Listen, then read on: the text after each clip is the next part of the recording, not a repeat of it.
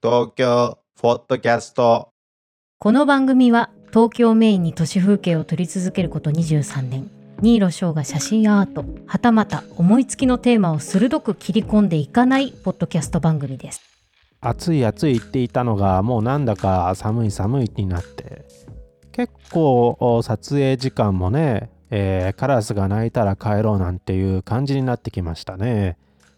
特に僕は 645Z っていう中盤を使っているので日が暮れるよりまあそうですね。だいたい日没の1時間ぐらい前にはもう手持ちで取れなくなっちゃうんですよ。まあ大体 645Z だと、えー、500分の1はキープしておかないとまあ背面ではねまあ綺麗に撮れていたように見えても後で Photoshop とかで開くとねやっぱりブレていたりするんでまあ限界はそうですね。えー、僕の中では ISO400 で F56、の500分の1あたりで切れないともうちょっとしんどいかなって最近こう毎日歩いて撮っているとそれがだいたい4時ぐらいになってきているので、まあ、だんだんと秋になって冬になって、えー、っていうね、えー、感じになっているんだなぁと感じる今日この頃でございます。東京ホットキャストシャープ25、10月11日収録。配信はいつになるのでしょうか？自分みたいな都市風景を撮っている写真家でも、ロケハンっていうものは結構するんですよね。まずはコンピューターによるデジタルロケーションハンティング。簡単に言えば Google ストリートビューを見るということなんですけど、これも立派なロケハンになるわけなんですよね。本当に、えー、ロケハンの形が変わってきたんじゃないでしょうかね。あの昭和の時代の人が Google のストリートビューなんかあったら、まあ、どんな風に感じるのか。うん、で、えー、と、あとは実際にロケハンすると。やっぱり、どんなところなのかっていうところは、あもちろんね、あの行ってみて初めてわかる景色があ往々なんですけど、でもやっぱり事前情報として、えー、ストリートビューっていうのは非常に役に立つアイテムなのは間違いないですよね。えー、っと、写真家とストリートビューっていうのは結構切っても切り離せない関係になりつつあるのではないでしょうか。例えば、ある場所を撮った時、ここってどういう景色だったのか、そんなこと感じることありますけど、ストリートビューの、まあ、場所によっては2005年とかまで遡ってねその景色見ることができるので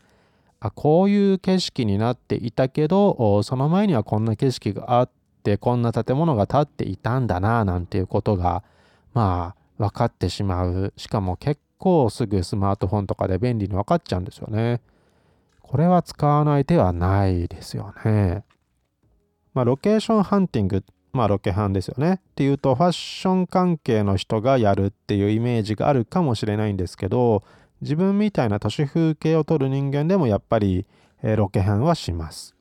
月に1回ぐらいはまあストリートビューじゃなくて自転車に乗って目星をつけたところをぐるぐる回って、えー、その時間帯によってやっぱそのストリートビューではわからない日の落ち方とかえ影の落ち方あそういうものがあるんで、えそれは実際に見に行かないとわからない、えなので、え自転車で、え結構回りますね。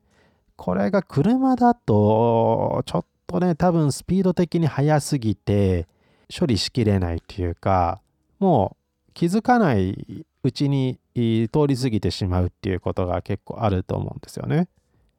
まあ最低で自転車。一時期僕ね、セグウェイ買って、えー、撮ったらいいんじゃないかななんていうふうに思ったんですけど、まあ、ちょっと実用性はまだどうなんでしょうね。うちの周りでもこの間、セグウェイ乗って、なんだろうな、女性の方が、なんかこう、さっそうとね、行ってるのを見て、なんかこう、未来人を見たようなね、気になるような感じはしましたけど、セグウェイで写真撮る、ストリートスナップ撮るっていう人は、まだいないのかな？いるの、いるんでしょうかね？いてもおかしくはないですけどね。まあ、このロケーションハンティングっていう言葉は、まあ、聞き慣れたロケハンという言葉でよく聞き慣れてると思うんですけど、あとはアングルハンティングっていうのも、まあ、写真の仕事をしていると、時々ありますよね。まあ、アンハンとは言わないですけどね。えー、これアングルハントって何かっていうと、まあ僕の場合は車とかなんですけど、まあ、大体車って七三カットっていうのがまあメジャーなんですよ。えっ、と七三カットっていうのは車を真正面から撮るんじゃなくて、まあ、時計のビューティーカットなんかもそうなんですけど車が美しく見える角度これが側面が7に対してフロントが3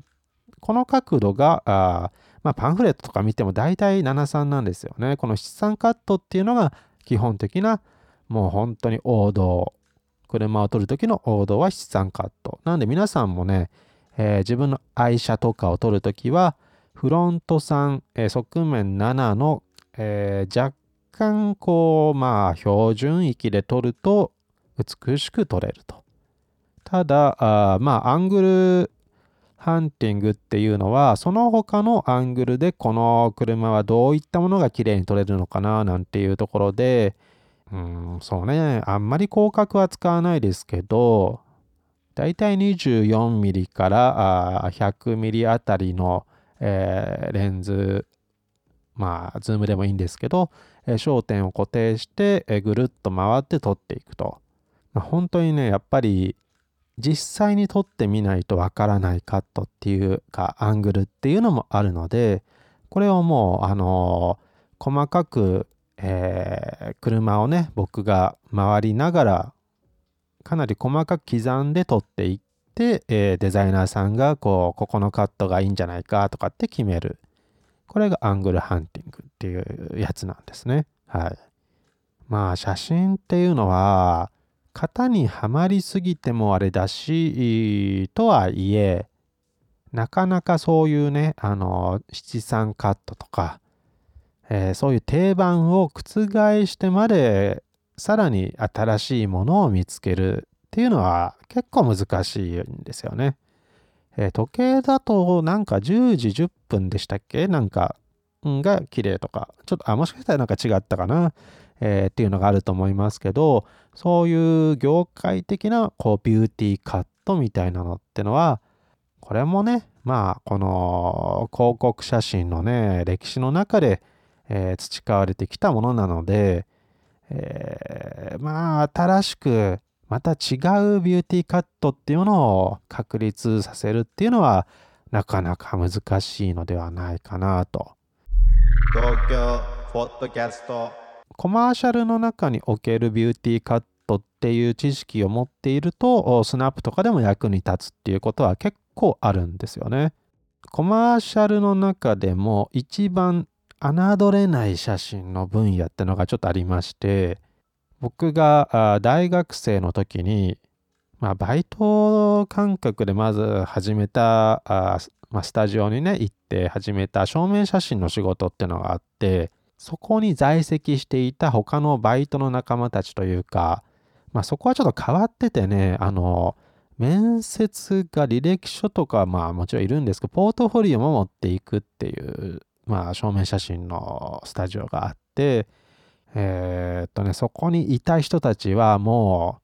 土砂火とか国立美術館とかで展示とかするような人たちなんですよ、今は。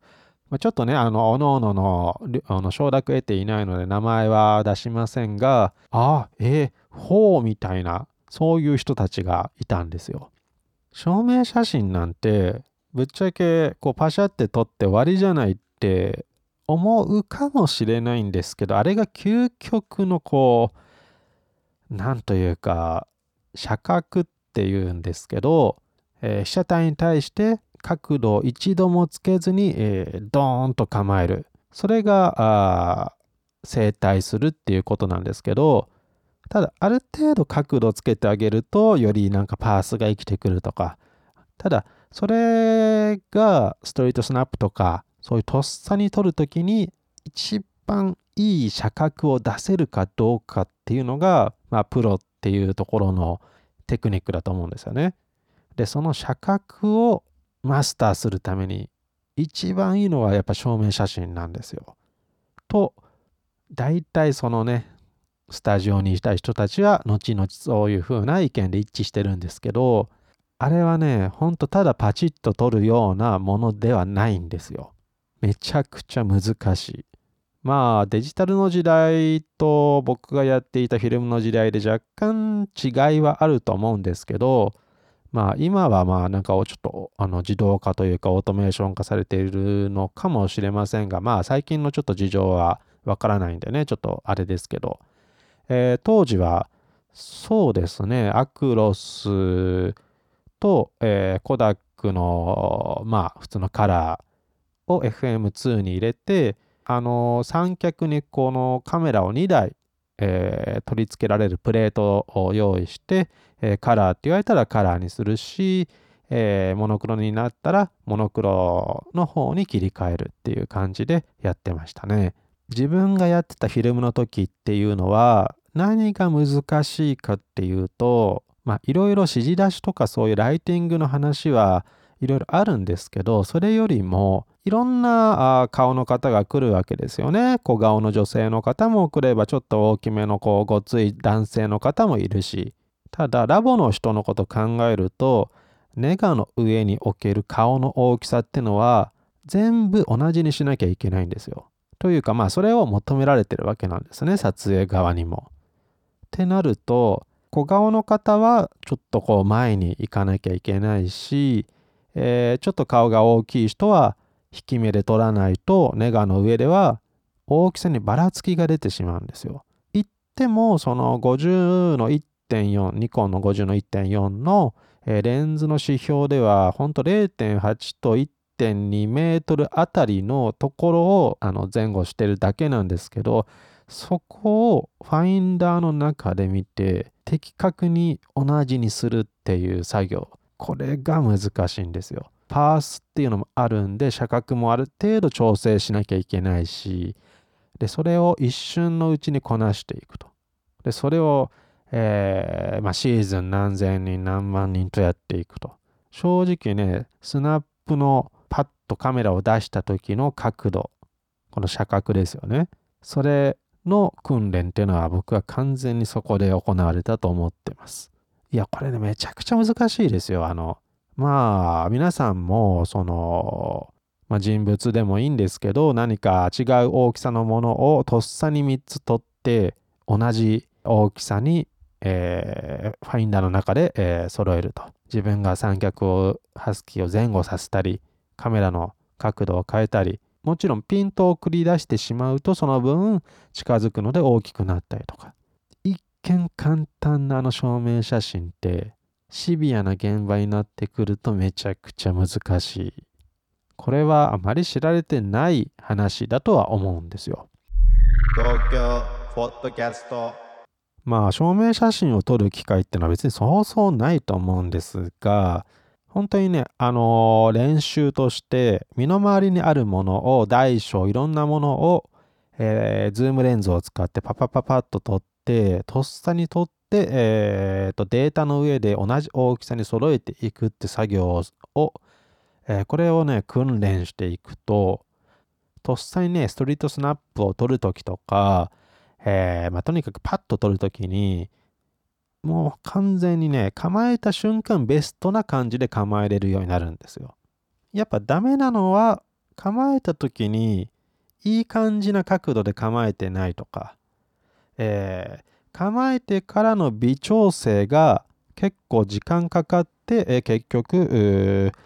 一番美味しいところでシャッターが切れない。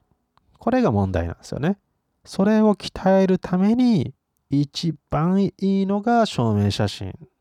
まあちょっとねデジタルになってから分かりませんけどあのフィルムの時はね本当に、顔の大きさをね一致させるっていう。もうほんとミリ単位で一致させないと怒られちゃうんでね、もう何やってんだっていうことになって、えー、まあ別にあの、責めるっていうよりは、たくさんのね、人をやっぱその、あの、スタジオのね、現像係の人が処理していくので、ちょっとでも変わると、機械また動かさなきゃいけないんでね、困っちゃうんですよね。うん。まあ、フォトショップになってくるとそういうのは自動化されていると思うんで、まあちょっとね、あのー平成の話だと思って、まあ聞いてもらえればいいんですけど、そういう話もあったと。でもね、本当に名前は出せないんですけど、めちゃくちゃ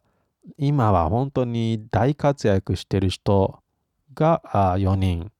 いましたね。みんながストリートスナップ行ったわけではないですけど、スナップの達人とか、まあ、金美で、うん、内容はちょっと言えないですけど、あの、まあ、すごい展示やった人とか、まあ、いろいろですよ。そういうふうに写真って、意外なところで、えー実はね、スキルを磨くことができるんですよね。おそらく証明写真撮ったことない人がこのポッドキャスト聞いてそんなに奥深い世界だって思わないと思うんですよ。普通なんか「はい笑ってパシャ」みたいなねいやーこれね本当にね繰り返しますけどそのまあネガの上での顔の大きさを一致させつつ同時に皆さん写真撮られ慣れてない人しかいないのでほ,、まあ、ほぼほぼね。顔の向きと肩のね肩をこうまっすぐしてんだけど顔がちょっと左向いちゃうとかその修正の指示を一番的確にやらなきゃいけないっていう。まあだから指示出しの勉強にもなるんですよね。指示出しをしながら顔の大きさをこう揃えてそしてライティングも若干だからその人によってはまあレンブラントライティングなんて二等ライティングなんですけどコメットの。あの若干ねこの右のライトを下げたりとかそういうのをやっていくと。まあ今はね振り返ればモニターで確認もできないあの時代によくあんなことやってたなって思いますよ。